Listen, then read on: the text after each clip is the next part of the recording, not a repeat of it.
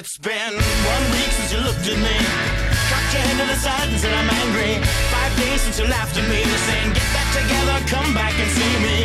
Three days since the living room. I realize it's so much. 新车二手车参谋找南哥。南哥啊，现在正在南五环雨中的道路上，一边驾驶一边用生命在给大家做这期录音。然后这期呢是三分钟说车。上午啊，南哥上传了一段这个关于宝马 1.6T，然后呢这个通用的 1.5T，就是昂科威上的那台 1.5T，然后呢还有大众 1.4T 的这种小排量涡轮增压发动机的几个代表的车型，然后南哥做了一个点评。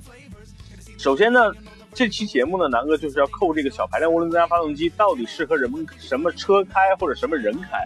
如果说您就是现在预算有限，十几万或者十万左右，然后呢想买一个代步车，就是日常的上下班、接送孩子、买菜，我觉得呢买这些车是没问题的。但这些车如果说您经常要跑高速，那这些车南哥告诉你是不太合适的。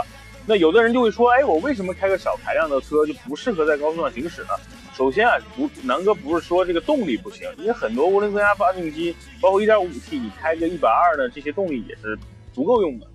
只是说主观的说，在你日常，比如说在高速上，你想，比如说偶尔做个超车呀，然后遇见一些紧急情况啊，你需要快速的去行进啊，我觉得在这个时候是挺危险的。第二呢，就是有的时候你刚进高速，你需要快速的把这个车速啊从零到一百二做一个快速的加速，这样的话你从这个最右侧道，然后你并到高速里边，我觉得才有有一些安全性的保障。所以呢，从这方面，南哥去考虑呢，我觉得小排量涡轮增压发动机在这方面是有一些它的怎么说呢先天性的一些弊病的。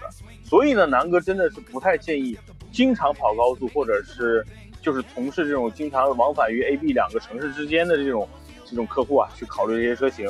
因为确实出于安全性的考虑，我觉得这也是一个你需要提前要想好的一个问题。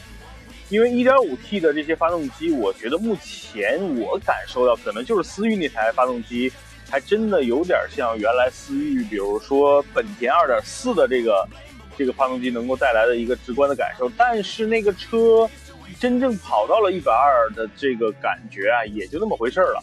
所以呢，真的就像宝马的 1.5T 也达不到这个所谓原来的2.0啊、2.4的这种自然发这个叫自然吸气发动机的一个效率，所以大家也不要太奢望这些小排量涡轮增压发动机能怎么样。所以这期节目南哥的结论呢，就是告诉大家，经常跑高速，如果说出于安全的考虑，我建议再加一些钱买一些主流的，比如大众的 1.8T 啊、2.0T 啊，然后通用的 2.0T 啊。然后宝马呢，当然了，大家加点钱买 2.0T 的一系啊，2.0T 的三系啊，我觉得都是可以去想一想的，好吧？那这期三分钟说就到这儿，然后南哥以后也不能这样冒着生命危险给大家录节目了，然后以后还是劝大家安全驾驶，好吧？那这期的节目就到这儿，再见。 Because I'm all about value. Bert Camper's got the mad hits. You try to match wits. You try to hold me but I bust through. Gonna make a break and take a bake out like a stinking, and shake out like vanilla. It's the finest of the flavors. Gonna see the chokers and you'll know the.